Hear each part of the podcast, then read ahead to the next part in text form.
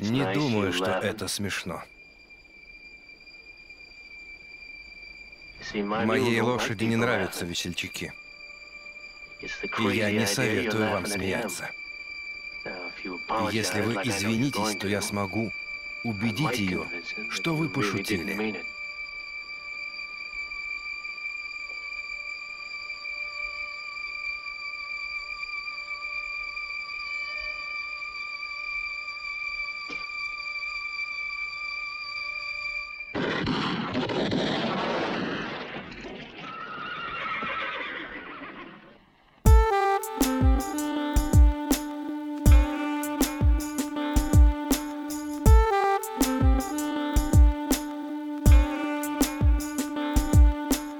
Приветики-пистолетики, у нас э, сегодня подкаст «Крысиное товарищество», как обычно, здесь Лёша и Дамир, у нас выпуск номер 43. Э, за окном солнечная погода, настроение отличное. Э, Дамир, как чувствуешь себя? Да, отлично. Я смог сбежать из китайского плена, и я теперь здесь, поэтому наш подкаст продолжается. Все в порядке. У нас новая карточка, так что все под контролем. Да, если вам было интересно, что произошло на самом деле, то, как мы сказали в конце прошлого выпуска, карточка отказала, и две темы, которые мы подзаписали, э, канули в лету. Соответственно, когда-нибудь мы, может, перезапишем э, свою рецензию на этот фильм и на эту тему, но поскольку почти все карточки произведены в Китае, мы боимся рисковать этим, потому что карточки стоят недешево а бюджет нашего подкаста Ноль. Да, если быть точным, 16 0. долларов, если быть точным. На 16 долларов в месяц, если я не ошибаюсь. Или там на 3 месяца 16 долларов. Нет, на один. На один месяц 16 долларов, да. А курс доллара растет, я напомню. А, что хочется сказать, подписывайтесь на наши соцсети. Главная соцсеть — это телеграм-канал. Там вся информация, выходят а, анонсы новых выпусков, рецензии на фильмы, а, рецепты, еще много всего классного. В будущем будут какие-нибудь голосовашки, продажи мерча. У нас есть мерч, если вы не знаете знали. Э, мы, по-моему, рассказывали как-то раз об этом. Э, сегодня записываемся с утра, э, позавтракали сейчас с Дамиром вместе, было прикольно, поели стейка. Да, да. Позавтракать стейком — это всегда прекрасно. Я думаю, что пора начинать. Да, на этом будем начинать. Не забывайте подписываться и э, поехали.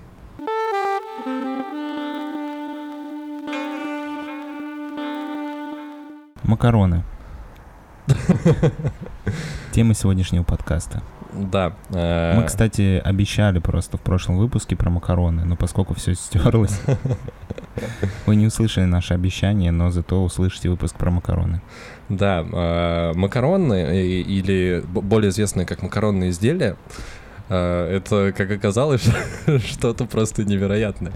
Как обычно, как мы любим как мы убеждаемся, э, за какой-то простой, на первый взгляд, и понятной всем штукой стоит огромная интересная история и куча клевых фактов и куча информации. Да, мне очень понравилось, как раньше сушили макароны просто на сушилке на улице. Такие веревочки просто висят, и вся площадь заставлена какими-то сушилками, и на них висят макароны. А ты документалку никакую не смотрел? Ты в итоге просто по статьям? Не, не успел. Ну, понятно. А, короче, история какая? А, макароны, вещь, которая есть э, у нас у каждого дома, просто стоят в этих коробках, и ты просто такой, типа, блин, не знаю... Скучают. Да, не, не знаю, что приготовить, сварю-ка себе макарон.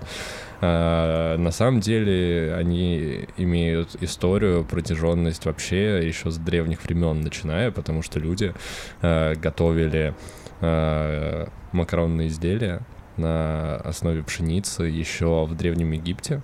Даже есть фрески с процессом приготовления что-то отдаленно напоминающего макароны, когда берут э, колоски, оттуда достают э, э, зерна, их перемалывают, делают муку и потом вылепливают, как ты, Дамир, сказал, макароны и сушат их э, на солнце, после чего э, всякими разными способами готовят.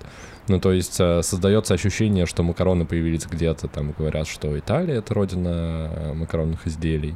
Вот, но по сути э, какие-то древние предки макарон присутствовали в нашей культуре, в нашем мире многие-многие сотни сотни лет. Ну, скажем так, официальные свидетельства о существовании макарон появились в 13 веке в Италии. Да, это правда, потому что первый задокументированный э, рецепт э, с использованием макарон был, там была, по-моему, книга, где описано несколько рецептов, как можно, э, что можно готовить из макарон.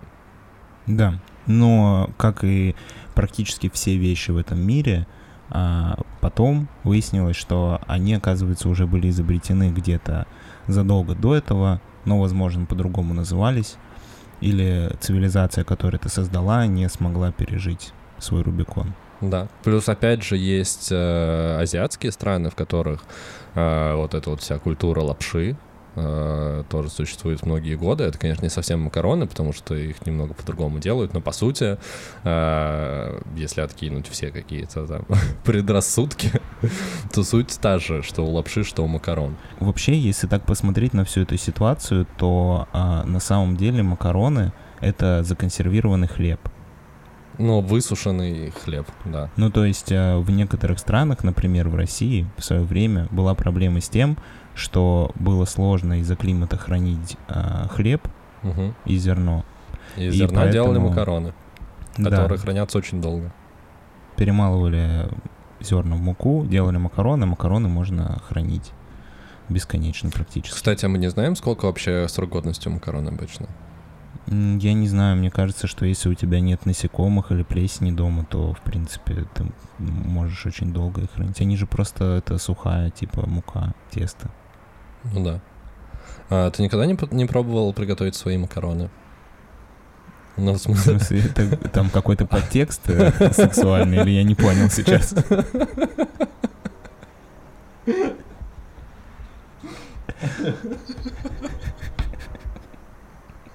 О, боже, я плачу. Да, нет, я имел в виду, а, что бывает же, дома готовят свои пельмени, там, знаешь.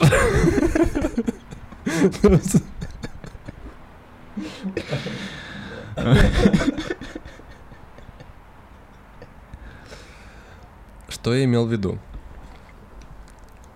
Так бывает иногда. Так бывает иногда, что люди в домашних условиях лепят свои... Так, ладно. Кажется, проблема в слове «свои».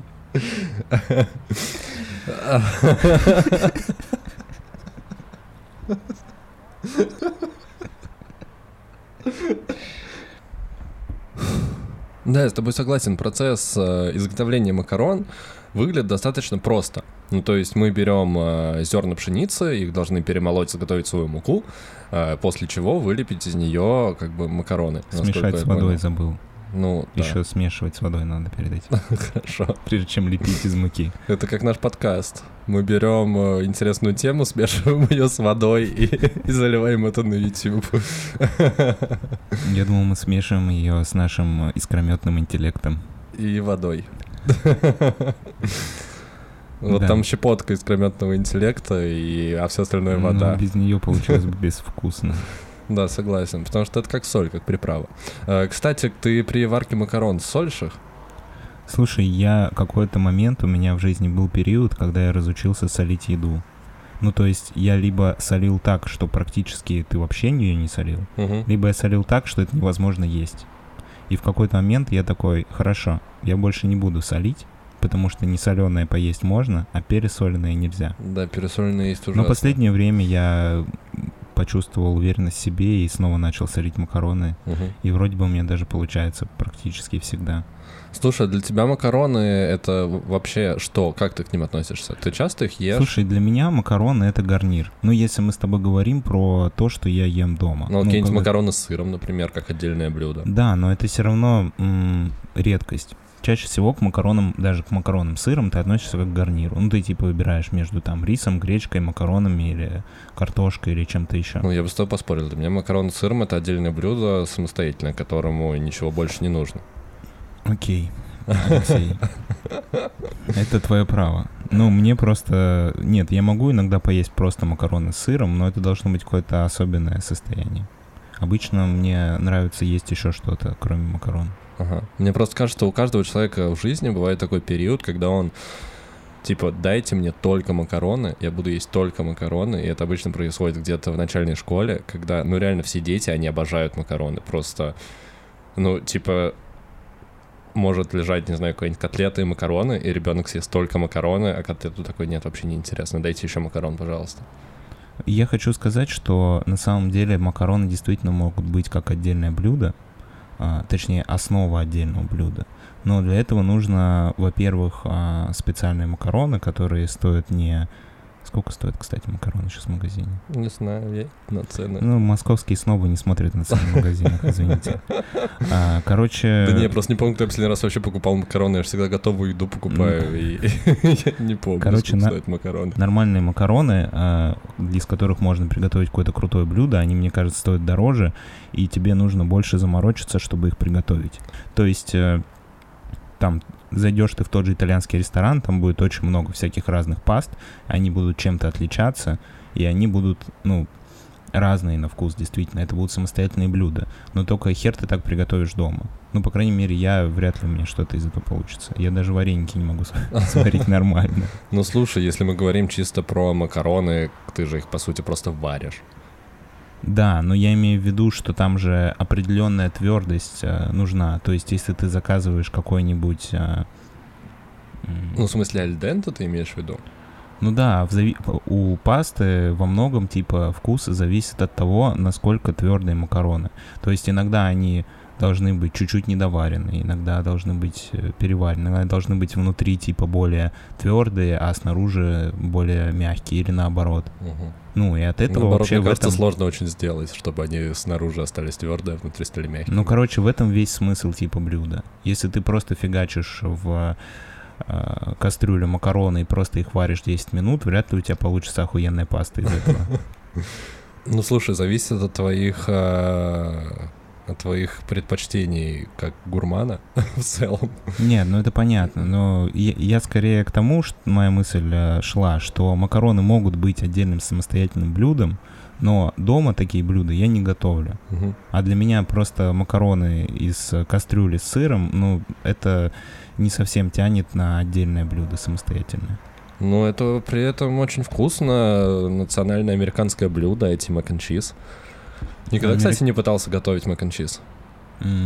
Я даже не очень представляю, что это, если честно. Это, по сути, макароны с сыром, а, но только не приготовленные классическим русским способом, когда ты отвариваешь макароны, и потом сырок на них трешь российский.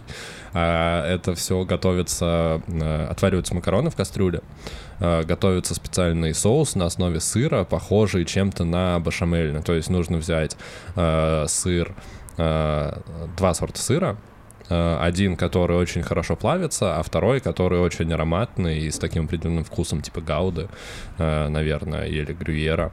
Вот, ты это все смешиваешь вместе с молоком или сливками, вот, перемешиваешь, по сути, готовишь, ну, как соус бешамель готовишь, и потом вот эту вот всю, э, как называется, соус замешиваешь к макаронам. И у тебя получается такая э, субстанция, вот, э, кашеобразная, вот, очень вкусная макароны с сыром, вот, только на...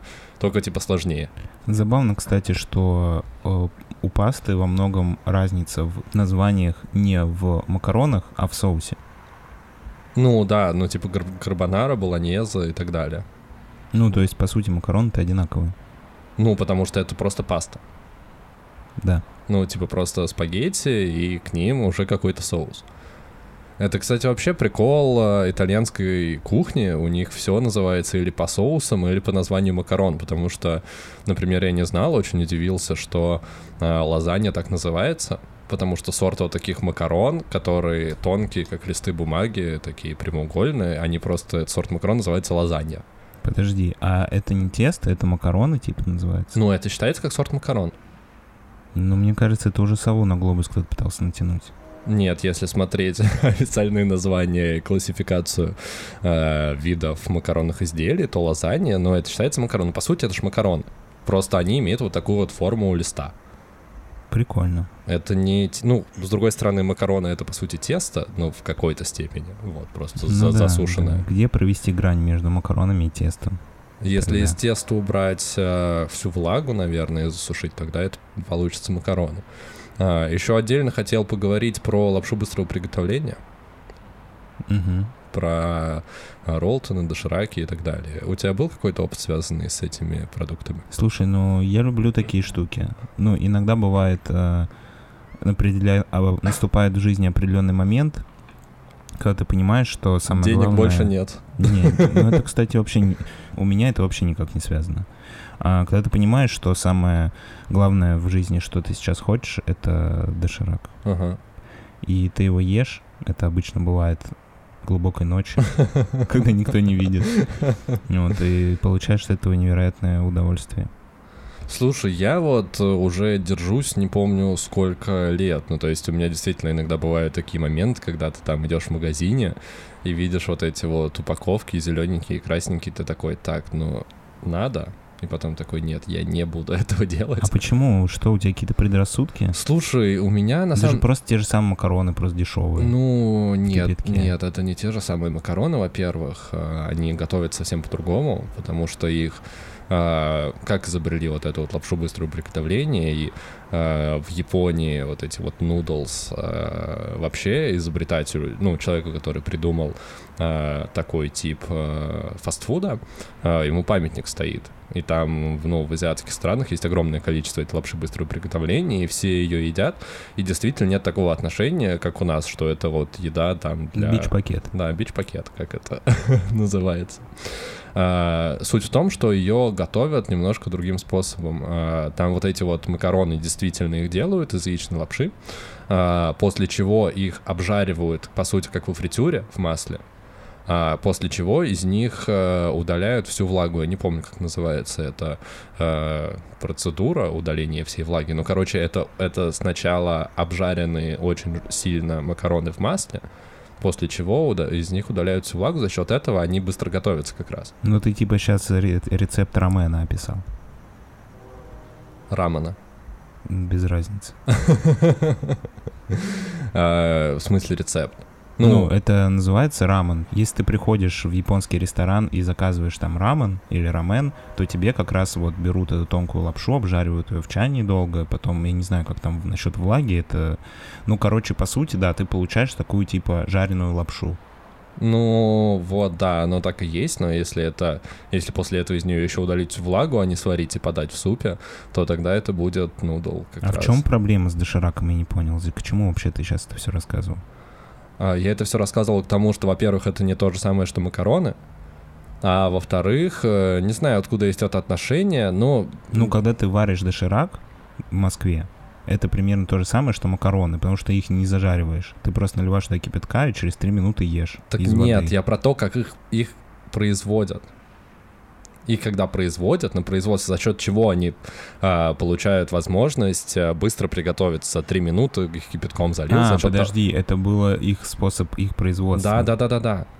Надо было вначале сказать, перед тем, как Я думал, я думал, ты меня понял. Я думал, ты рассказывал зачем-то мне, как готовят в Японии доширак, и я такой, Нет, что? я тебе рассказывал про то, как их придумали, и что это не просто макароны. Ну окей, а в чем проблема-то в итоге? Ну ты просто так сказал, как будто бы это что-то очень вредное, что если ты купишь, то ты себе навредишь. Нет, я не это имел в виду. Я имел в виду, что у меня действительно есть какое-то отношение а, негативное. Типа есть ощущение, что ты опускаешься на дно в этой жизни. Нет, а, нет ощущения, что ты опускаешься на дно. Просто я думаю, что это связано с гастритом. Возможно, потому что когда я последний раз ел что-то такое, у меня потом очень жесткая изжога была Мне неделю. кажется, что там дело просто в приправах. Да, дело в специях, на самом деле, ты можешь брать... просто поесть дошек без всего. Ну, это будет беспонтово абсолютно. Тогда Ну уж мне да. проще сходить в японский ресторан, как ты сказала, взять себе там рамен. Ну да, есть такое. А, В общем, я думаю, нужно с этим закругляться. А, Про макароны можно на самом деле говорить еще очень-очень долго. Я хотел у тебя единственное спросить, а, в детстве у тебя была вот эта вот бесконечная любовь к макаронным изделиям? Слушай, я плохо помню, но почему-то вот ты когда начал рассказывать про то, что все дети любят макароны, и мне где-то в глубине а, моего подсознания промелькнула какая-то мысль о том, что действительно это так. Хотя вот лично я не помню, как я любил макароны, но, наверное, так и было, поскольку Я- как-то это откликнулось во мне. Я вот просто помню, что, как я описал, что ты можешь съесть все макароны, оставив все мясо, но при этом я не понимаю, почему это было. Ну, типа, я не помню. Вот за счет чего ты так обожаешь макароны? Ну, это просто прикольно. Ну да, маленькие штучки вкусные, если они еще с кетчупом. Ну, я не знаю, мне кажется, просто это зависит от того, что обычно там, где ты их ешь, а это, скорее всего, какая-нибудь школа или, или, Дом. или детский сад. Или дома, ты дома не ел макароны? Ну, дома, дома, да, тоже. Ну, короче, как будто бы, может быть, выбор других гарниров, он был менее прикольный. Ну, типа, ты такой, ну, гречку я уже знаю. Почему вообще ты, для тебя это открытие в школе, что макароны существуют? Что открытие в школе? Я просто задумался о том, что если в школе ты полюбил макароны, то где ты был до этого? Почему ты до этого никогда не Да не, не в макароны? школе, я школу как пример сказал. Ну, в смысле, просто с детства все обожают макароны. Вот я сейчас смотрю на племянников своих, племянниц, они просто обожают макароны. Вот как я сказал, ну это просто действительно факт, что детям прикольно есть макароны. Ну, макароны просто клевые, чё. Я не знаю. что да, я согласен, у сказать. них куча видов, они могут быть в виде звездочек, Да, в виде кстати, машины. каждый раз, может быть, у тебя разная будет еда, типа разной формы, а не Да. одно и то же. Да. Может быть, в этом секрет. Короче, вывод простой, макароны крутые и не такие простые, как кажется на первый взгляд. У них э, древняя интересная история, в которой можно покопаться и найти э, удивительное открытие. Да, а если вы решили приготовить дома сами свои макароны, будьте осторожны. Да. Э, Поехали дальше.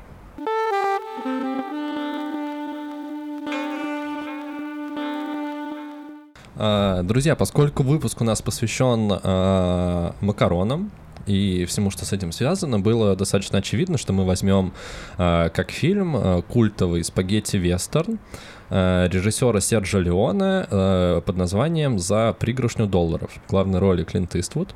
А, Немножко расскажем, почему спагетти-вестерн, для тех, кто не знает. А, Сначала в Америке начали снимать фильмы жанра вестерн про ковбоев, которые скачут на лошадях, в И шляпах. индейцев. Да, и индейцы там тоже были. А, вот, этот жанр назывался вестерн, ну, со- собственно, потому что их снимали на Западе и про Запад. Вес — это запад по-английски, если что. Да. А, В какой-то момент в Италии э, режиссеры начали снимать э, свои фильмы жанра вестерн про Америку э, эпохи ковбоев и индейцев, просто потому что это было дешевле, и этот жанр стал настолько популярен, там действительно э, было их производить дешевле и проще, и, собственно, появился потом чудесный Клинт Иствуд, который стал э, безумно популярен именно за счет э, спагетти-вестернов. Вот. Ну да, они просто приобрели определенные, а, определенные приемы и определенные за собой застолбили имидж, что многие вещи, которые мы воспринимаем как классическая вестерновская какая-то история, там, допустим, вот эта музыка, И дуэли а, вот эти вот. дуэли, но это скорее а, придумано было итальянцами уже потом, когда они переосмысливали этот жанр, чем Мгм. в оригинальной истории про ковбоев. Ну, то есть это такое прям приключенческое, приключенческое кино, где есть такой э, харизматичный главный герой, который, по сути, как супергерой, я думаю, мне кажется, если взять э, на современный лад весь жанр супергероики бли, близок э, к тем тропам, которые использовались в вестернах тогда. Вот. Э, Ну и, собственно, многие знают, что у Тарантино безумный фанат спагетти-вестернов, потому что он на них рос. Э, И он в своих э, фильмах использует много отсылок и приемов как раз оттуда. Э, Тот же Джанго освобожденный это прям такая ода его любви к, к вестернам, к спагетти-вестернам. Вот. Сегодня мы поговорим, как я уже сказал, про фильм «За пригоршню долларов». В главной роли Клинт Иствуд. Дамир, ты первый раз смотрел этот фильм? Мне кажется, что я смотрел этот фильм когда-то очень давно, но я уже совсем все забыл, поэтому смотрел его как первый раз. Я смотрел его первый раз вчера. Э, Как тебе фильм? Слушай, мне очень понравилось, я вообще люблю такие фильмы, потому что я а, в детстве, когда я отдыхал у бабушки каждое лето, а, мой дед, он очень любил вестерны, Мгм. и он часто их смотрел, и это где-то вот у меня отложилось на каком-то подсознательном уровне, поэтому, когда я включаю такие фильмы, у меня какое-то немножко ностальгическое ощущение. Ну, я как бы из этих фильмов узнал, как нужно умирать, когда в тебя стреляют из игрушечного пистолета. Да, это прям характерно для них, как они падают с Это этими криками. Прикольно, когда ты в обычной жизни вдруг встречаешь какую-то, допустим, мелодию из вестерна, и ты не помнишь конкретно фильм, который ты смотрел, но это так знакомо, типа, как будто бы, как будто ты посмотрел сотни фильмов. Ну да, ты сразу понимаешь, что это вот из вестерна. Блин, знаешь, кстати, вспомнил сейчас смешную историю, я когда учился в институте, у нас был лифт с музыкой, угу. и одна из мелодий, это была мелодия из вестерна. И когда ты заходишь в лифт и едешь на какой-то зачет, нажимаешь кнопку. Там такая Да, да. И включается это очень эпично, мне это так нравилось. Причем это как будто бы самое неэпичное, что с тобой происходит. Ты просто стоишь в лифте, ждешь, пока он доедет. Да, ты прям уже видишь, как открываются двери, и там стоит препод. И ты такой... И ты так зачетку из кармана, из кобуры достаешь. Да, тянешься в задний карман с зачеткой. Ну да. Блин, супер. Э, я хотел сказать, что мимо меня как-то прошли все эти вестерны, ну, то есть э, конкретно фильмов этого жанра я не смотрел в детстве вообще. Мне кажется, что просто мы уже не в том поколении, когда люди смотрели вестерны. Просто я их смотрел благодаря тому, что у меня дед их любил. Ну, вот, А так да. как бы я, может быть, и тоже мне это было бы не близко. А, возможно, я хотел сказать, что э, самый фильм близкий всего к вестерну, который я смотрел в детстве, который я обожал в детстве, это «Назад в будущее 3» когда они возвращаются как раз в эпоху Дикого Запада, и э, там вот эти вот все, они там как раз и фильм «За пригоршню долларов» э, цитируют, и прям Слушай, здорово. ну это скорее дань уважения, чем действительно вестерн. Да, это понятно, но прикольно, насколько много приемов э, режиссер Роберт Земекис, по-моему, снимал «Назад в будущее», mm-hmm. э, использовал, и, ну, то есть, как у меня в сознании не смотря ни одного фильма этого жанра, сформировалась картинка, как это выглядит. Это очень большой культурный пласт, который сложил э, ну, он очень сильно повлиял на все последующие фильмы. Потому да, что люди, которые снимают, снимали вот эти фильмы, а, «Назад в будущее» и все Тарантино, они и все остальные, они как раз этом. таки на этом, типа, строили свой бэкграунд творческий. Да, так и есть. Мне кажется, пора переходить к фильму, а то мы немножко увлеклись а, предысторией про вестерны. Ну, хорошо. Я хотел еще немножко дополнить про а, такой жанр, как истерн. Не слышал? Mm, нет. А, короче, есть фильм а, советский «Белое солнце пустыни». А, ты его не смотрел? Смотрел, но я сейчас не смогу поддержать диалог, очень давно Короче, история такая, что в какой-то момент э, э, люди вот с Востока, там из Советского Союза и так далее, э, заинтересовались жанром вестерна, и вообще вот этого приключенческого кино про, как я уже сказал, такого харизматичного героя, который все преодолевает, но по сути су- супергероика такая. И начали снимать э, фильмы приключенческие, которые э, по сути дублировали э, историю и тропы, использованные в вестернах, только на наш лад. Вот самый яркий пример — это «Белое солнце пустыни». А, и, соответственно, поскольку эти фильмы по отношению к Западу снимали на Востоке, жанр начал называться «Истерн».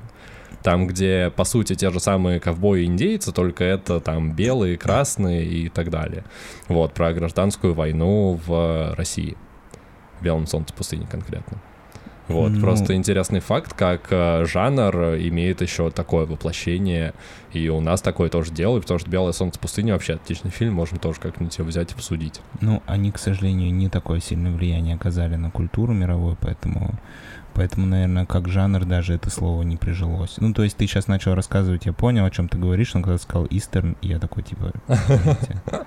Ну, это как такой сопутствующий продукт, который появился вследствие популярности жанра вестерн. А, да, перейдем к фильму.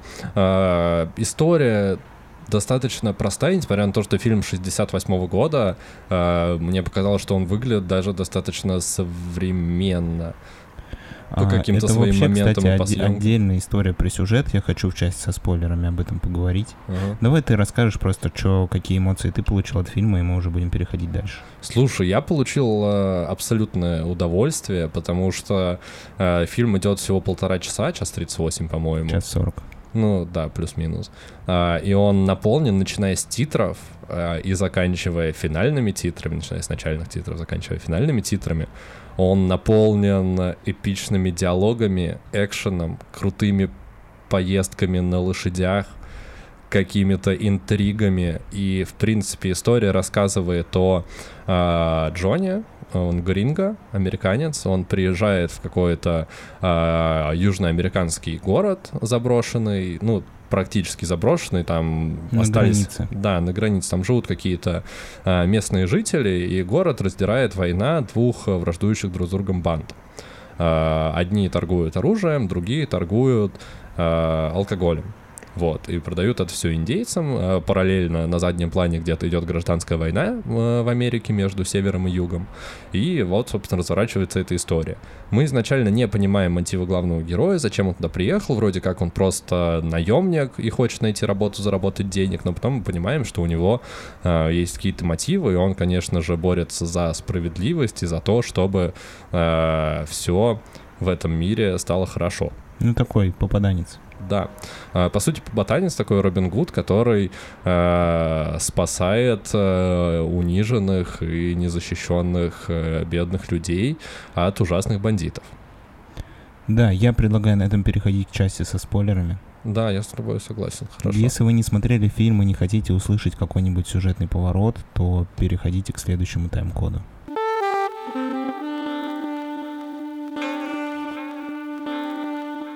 А что ты больше любишь, вестерны или макароны с сыром?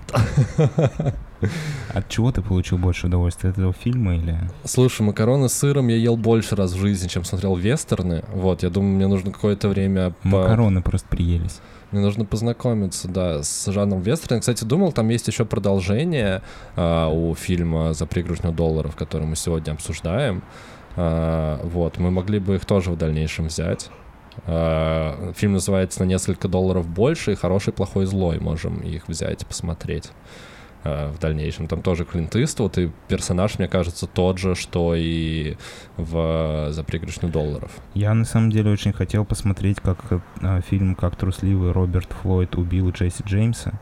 Но этот фильм шел, шел три часа. И это не вестерн. Ну да, и на этой неделе как бы это, это было немножко неуместно. Поэтому мы взяли другой фильм. Ну да ладно. А, потом узнаете, какой фильм мы решили обсуждать потом. Вот. А сейчас а, в двух словах расскажем сюжет. Как уже Леша сказал, приезжает а, Клинт Иствуд в город, а, узнает про вожду двух банд.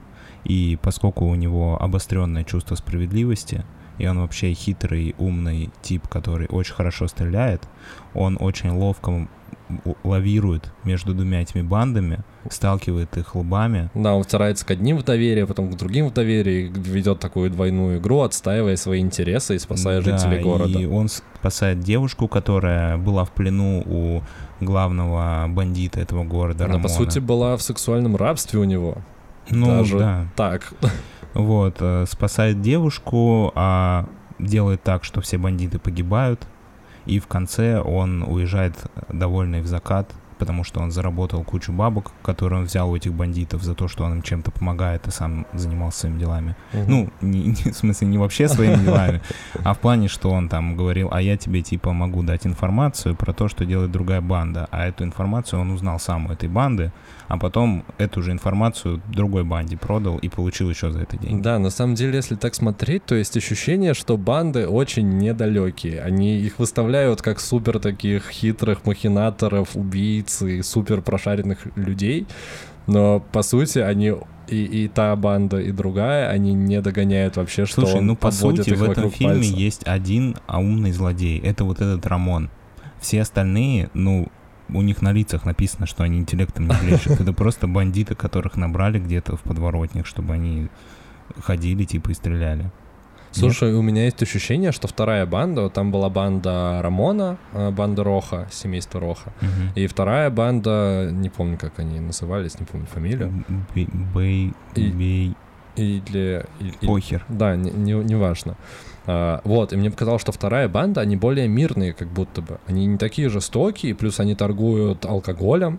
а, и причем а, главарь той банды, который торгует алкоголем, он вообще шериф этого города. Ну, то есть есть ощущение, что они более, более мирные, как будто бы. Как будто бы они там были до того. Ну да, Как по- по- по- пока туда не приехал а, Рамон со своей бандой, как будто Слушай, в этом ну городе те как можно будто бы нормально. местные, а эти как будто бы отбитые мексиканцы. Да, что они приехали, просто захватили себе особняк. Еще очень смешно, что эти две банды, они живут, у них дома в двух концах одной улицы. Ну, то есть реально они живут друг напротив друга, между ними там 500 метров. И при этом они хотят, каждая банда хочет убить друг друга. Вот, но они почему-то никогда этого не делают, что удивительно. Ну, типа они не хотят войны. Ну, слушай, в последней сцене, в предпоследней сцене мы видим, что банде Рамона без проблем удалось за Слушай, 10 ну, минут расстрелять. Он же решился на это после того, как у него украли его рабыню. Да, в которую он был влюблен. Да. Короче, а, что я хотел рассказать про сюжет. Мне очень понравилось, как в этом фильме а, персонажи делают что-то, а не говорят. Да. То есть правда. все диалоги в фильме, они максимально а, крутые и прикольные, но они сделаны там для того, чтобы добавить вот этой эпичности. Мгм. Они не пересказывают свой план или свое действие. То есть мы видим, что герой придумал какой-то план, он его реализовал, а потом, возможно, он его где-то обсудил, просто чтобы еще бросить крутую фразочку. Но Мгм. не для того, чтобы объяснить свой план, как это часто бывает в фильмах, а, которые, ну вот, там выходят. Потому что это действительно, ну, прям круто. Мне очень нравится, когда в фильме показывают, что происходит, а не рассказывают на словах. Ну да, именно со сценарной точки зрения ты можешь даже сначала не всегда понимать э, мотивы главного героя и то, какую цель он преследует. Ну там и реально вот это вот идет э, супер многоходовочка, когда он типа одной банде что-то сказал, другой что-то сказал, потом подстроил какую-то диверсию. И вот это вот все происходит, и у тебя складывается это все в один пазл, такой, блин, как же это круто да, сделано. еще круто, когда персонаж, а, ну, мы знаем, что персонаж Клинта Иствуда, он очень круто стреляет, и ему нет равных. Мгм. Но а, он как бы понимает, что если он полезет в открытую на такое количество бандитов, скорее всего, он погибнет. Мгм. И он придумывает хитрый план. Ну, типа, можно поспорить насчет того, насколько план хитрый, но всегда, когда он попадает в сложную ситуацию, мы видим, что он проявляет какую-то смекалку и, ну, за счет своего интеллекта выходит из сложной ситуации. Просто в э, большинстве новых боевиков герой попадает в сложную ситуацию, где он, по идее, не вывезет, а Он не потом он вывозит, потом он собирается силами да, и вывозит. просто всех уничтожает, потому что он самый крутой. И меня прям очень бесят такие моменты, и вот в этом фильме это не так. И тут даже вот ты сказал, что он типа лучший стрелок на всем Диком Западе, но при этом нам показано, что Роха, главарь вот этой вот, э, ой, Ра- Рамон, главарь банды Роха, э, он все-таки чуть-чуть лучше стрелок. Но мне кажется, это потому, что он стреляет из Винчестера. Да, он стреляет из Винчестера, у Клинта Иствуда свой револьвер 45-миллиметровый, а у э, Рамона винтовка Винчестер, и у них там даже в какой-то момент происходит спор, где э, Рамон говорит, ну ты же понимаешь, Гринго, что твой револьвер не... Да, мне еще так понравилось, как они все время эти фразы потом. Ну что, Рамон, ты говорил, что человек с Винчестером всегда прикончит человека с э, револьвером.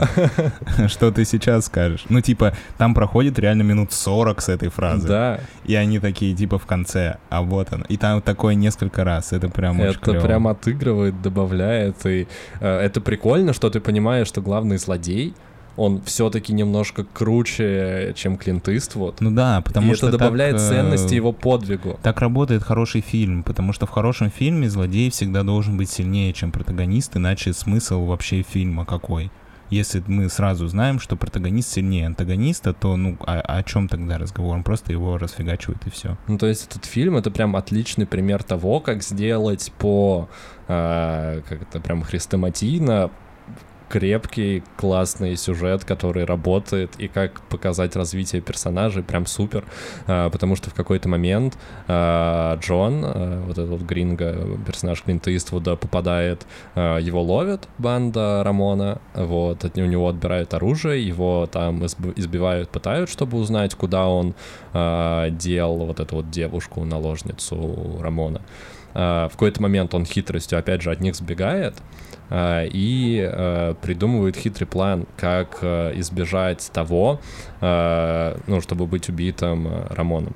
Он делает себе, по сути, бронежилет, из э, такой металлической штуки. Да, и бронежилет не просто так там появился. Нам весь фильм показывают, как Рамон стреляет под доспехом. Да, он стреляет четко в сердце всегда. Да, и поэтому когда он выходит, типа, с пластиной под своим, а, как это называется, пончо? Да, под, под попоной. Да, и говорит ему, что, типа, Рамон, чтобы убить человека, помнишь, ты говорил, чтобы убить человека надо стрелять в сердце, ага. и он стреляет в сердце, и нам, у нас не возникает вопроса, а что это он не выстрелил в голову? Да, Потому да, что да. до этого нам провели такой подготовительный этап, а, и вообще это ну, не сбивает, потому что не было бы вот этого предварительного типа этапа с доспехами, с выстрелами в сердце, с этими разговорами. Угу. Мы такие, а чё он ему в голову-то просто не Дебил.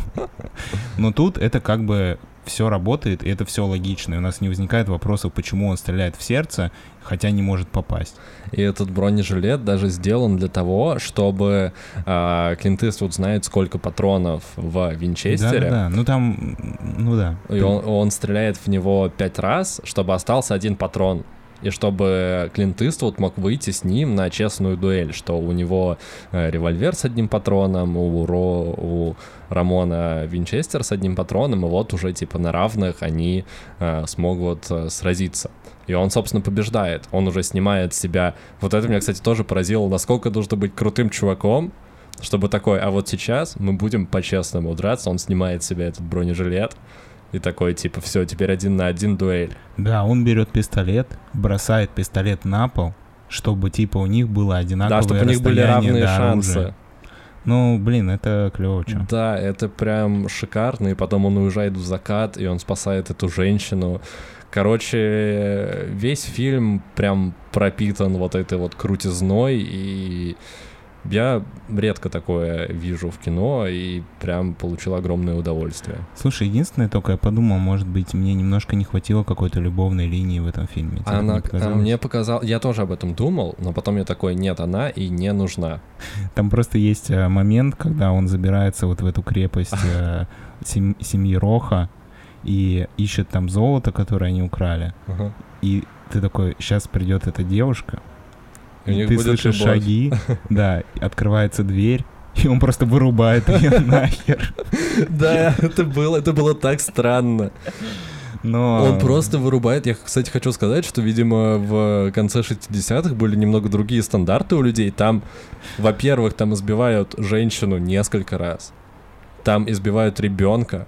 Там буквально в открывающей сцене стреляют постоянно под ноги ребенку, чтобы он плясал из револьверов. Вот, и потом, и потом бьют ребенка, и ты такой, что вообще? Слушай, ну это зато сразу погружает в атмосферу, что типа сейчас мы будем смотреть на мужиков, у которых нет никаких типа моральных да. принципов, которые готовы, в принципе, на любой поступок, и вообще им похер, женщина, ребенок, кто угодно. Я к тому, что просто кино-то жестокое, и как в конце банда Роха расстреливает вот это вот семейство э, их э, враждебно настроенной к ним банды, э, и там в конце выходят уже вот последние три, э, там муж с женой и их э, сын, ну он взрослый уже, вот, которые... Ну, ли лидеры Да, ли лидеры этой банды, они понимают, что их всех людей убили, э, дом сожгли, короче, все плохо, они выходят на крыльцо и уже сдаются, и они просто их расстреливают и в конце даже женщину убивают, и ты такой, что? Мне, кстати, кажется, что вот как раз за счет вот этой вот актерской игры, когда в тебя, когда в актеров стреляют, и они так очень а, артистично, артистично падают, и при этом а, там практически нет следов, типа, ну, вот именно крови. Крови, ну, потому что бюджета а, нет. За счет этого выглядит это, ну, это жестоко, но это не выглядит не так жестоко, чтобы вызвать тебе какой-то негатив. Угу. Ну, то есть ты понимаешь, что происходит, но ты при этом, ну, в общем, нет какого-то отторжения, потому что если бы нам раз показывали, вот там была сцена, где мужик из пулемета расстреливает кучу толпу, солдат. просто толпу там, расстреливает. А, да, эта сказать. сцена идет, ну, я не знаю, минуты три, наверное. Угу. Он расстреливает просто солдат из пулемета. И если бы там была бы натуралистично сделанная сцена, как вот сейчас делают в фильмах, там, с кровью, Это было бы очень жестоко, это было прям это, мерзко смотреть. Да, было бы прям тяжело, и мне кажется, ты такой после этого, что какой-то фильм ужасов включил или что? Нет, реально их же, по идее, из пулемета должно вообще разрывать всех, вот, но при этом это так показано, вот как ты сказал, как игра с игрушечными пистолетами. Вот, как в детстве, ну то есть есть ощущение, что прям какая-то такая эмоция создается. Не знаю, я прям в детство окунулся и с удовольствием посмотрел этот фильм. Всем, всем очень рекомендую.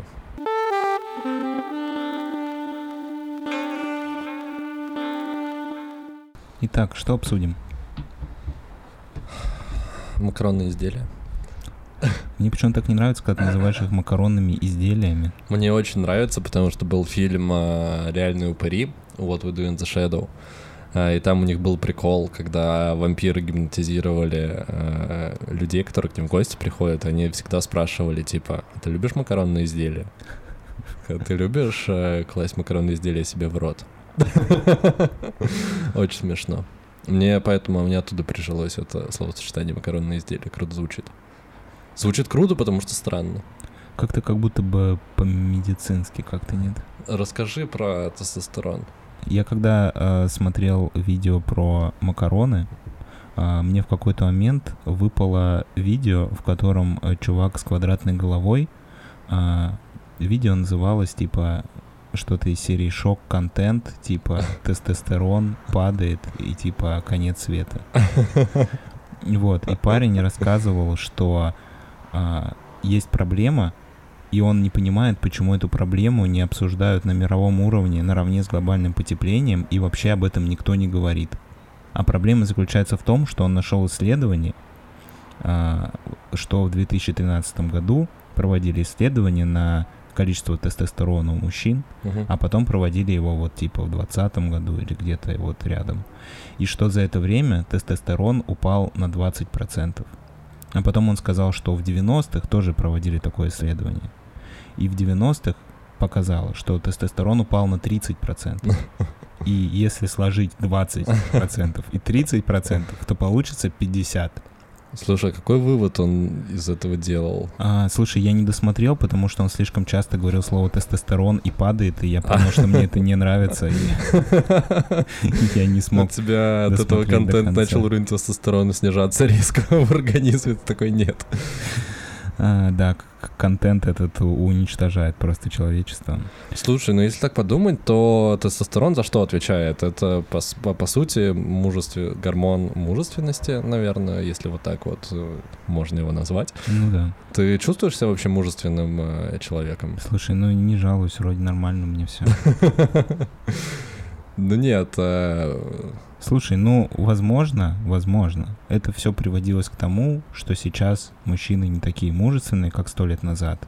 Они не вскрывают друг друга мечами и кишки друг друга не вынимают. И типа, поэтому, кстати, может быть, это связано с этим. Ну, то есть, знаешь, для того, когда тебе нужно воевать и уничтожать своих врагов и просто крошить их, то тебе, наверное, нужно больше тестостерона, чем сейчас. Ну, когда последний раз ты сталкивался с такой ситуацией, что тебе нужно кого-то уничтожить. я с этим сталкиваюсь только в компьютерных играх обычно. Я думал, когда сварил себе э, целую тарелку макарон. Мне нужно срочно уничтожить эту тарелку макарон.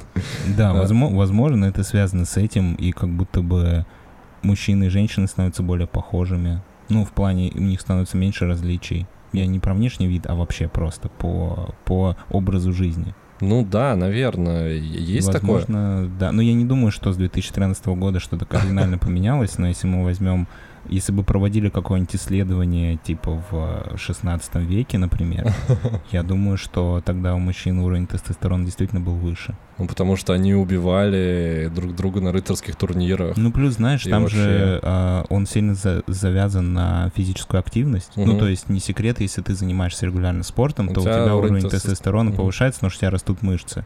А, соответственно, современный человек, особенно который живет в большом городе, как мы, редко сталкивается с какой-то физической нагрузкой. Постоянный, да. Если только твоя работа с этим не связана. Да, и поэтому, возможно, тоже с этим связано. Слушай, я подумал еще о том, что вот если смотреть, э, не знаю, фотографии советских людей, э, вот эти вот черно-белые, которые там в семейных архивах где-то лежат, э, и ты смотришь на взрослого мужчину и такой, типа, блин, сколько ему лет было? Такие, 16. Ну, типа, как будто бы люди внешне выглядели намного старше, э, при этом оставаясь, ну, типа, старше своего возраста выглядели. Слушай, ты мне это кажется, не замечал? что просто раньше а, было тяжелее жить. Ну, то есть э, ты мог реже мыться. Что? Думаешь? Ну, элементарно, блин, ну ты думаешь, что э, сто лет назад ну, я про, я, действительно я не было такой доступности. Сто лет назад был Советский Союз. А, ну подожди, 70, 50, 70 лет. Ну, плюс-минус. Не, я имею в виду люди, которые вот там, ну, типа, даже там 50... 50 лет назад э, не было у всех, ну, типа, такого доступа, допустим, там, к душу, к каким-то медицинским э, э, учреждениям, к какому-то уходу за собой. Ну и вообще условия жизни были более агрессивные. И, наверное, из-за этого люди, типа, ну, ты же выглядишь старше своего возраста, не от хорошей жизни. Типа, если человек выглядит старше своего возраста, это как-то завязано на генетику, конечно, тоже. Мгм. Но чаще всего, если человек выглядит старше своего возраста, то, скорее всего, у него просто тяжелая жизнь. Он либо занимается очень а, тяжелым физическим трудом, или он ведет очень нездоровый образ жизни. как Ну да, правило. интересно, с чем это связано. А поскольку у нас как бы уровень комфорта стал выше, и у нас э, доступ к медицине и к всяким а, гигиеническим а, средствам стал выше, мы, соответственно, выглядим не такими старыми, как наши предки в нашем возрасте. Такими старыми. Ну, в смысле, просто нет ощущения, что э, люди раньше, типа, взрослели, что ли? Как это описать? Слушай, ну мне кажется, раньше еще и у- как-то средний уровень жизни, о, средний, средняя продолжительность жизни была ниже. То есть там, не знаю, если мы возьмем про совсем как старые времена, да, там в 30 ну, типа, лет, если 30-40 умер, лет, да. то ты уже нормально пожил вообще, типа. Ну, потому что ты семью заводил, типа, в 14-15, это уже... Ты это- представь, через 4 года нам бы уже пора было бы это самое. А, ну тебе еще больше осталось. Ну, все равно как-то как-то стрёмно. Вот. Хорошо, что мы живем типа сейчас, а не А не 300, сто. не 100, не 300 лет назад. Ну, слушай, при этом тоже были люди, которые долго доживали. Ну, то есть все эти, например, греческие философы, которые во, во времена античности А сколько жили. лет было им, когда они умерли, ты знаешь? Ну, они прям, ну, типа, я думаю, до старости доживали, там, до 50, до 60.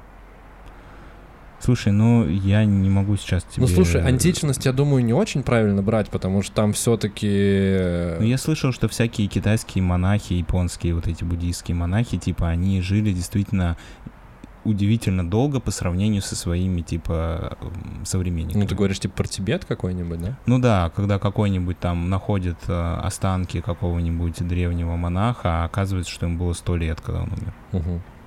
Ну, слушай, это тоже зависит от того, э, как, например, э, самые э, самые долгожители, например, в России, они, по-моему, с Кавказа почти все, потому что э, люди живут э, там близко к природе, в горах, вот, где, во-первых, сильно чище воздух, а, во-вторых, они живут на самообеспечении, ну, то есть у них есть свой там скот, свои какие-то, э, не знаю, поля, где они могут овощи получать, вот, ну, то есть они питаются более здоровой пищей, у них менее загазованный воздух, и, соответственно, они дольше живут поэтому. Слушай, ну за, за все так или иначе приходится платить. Ну, типа, да, мы живем в плохой экологии, ведем не очень здоровый образ жизни, мало спим и так далее, но зато у нас есть быстрый доступ к медицине, лекарствам и всему остальному. Да, где-то прибыло, где-то убыло.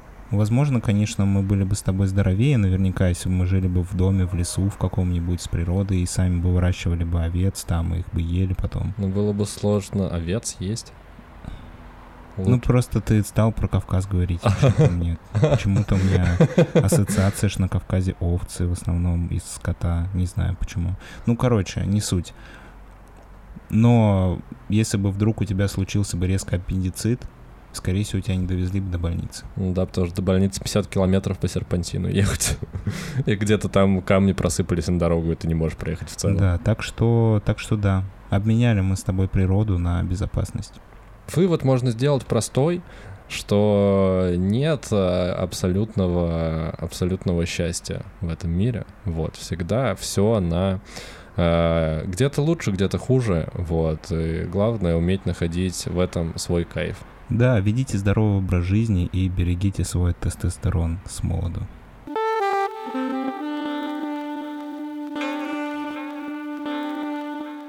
С вами был 43-й выпуск подкаста «Крысиное товарищество». С вами были, как обычно, его ведущие Лёша и Дамир. Да, да, это я. Это Дамир только что был, а сейчас говорю я, Лёша. Хотим, как обычно, пожелать вам хорошей недели, побольше кайфовать. Обещают вроде как снова жару в Москве. Вот, смотрите, не перегревайтесь. Э, рестораны открылись. Можно теперь ходить в рестораны без QR-кодов. Да, но делать это лучше аккуратно э, потому что коронавирус э, никто не отменял, вот он теперь просто часть нашей жизни, с которым нужно постоянно считаться. Берегите себя, хороших выходных и отличной недели. Услышимся через неделю. С вами был лысый парень и парень в футболке крысиное товарищество. Пока-пока. thank you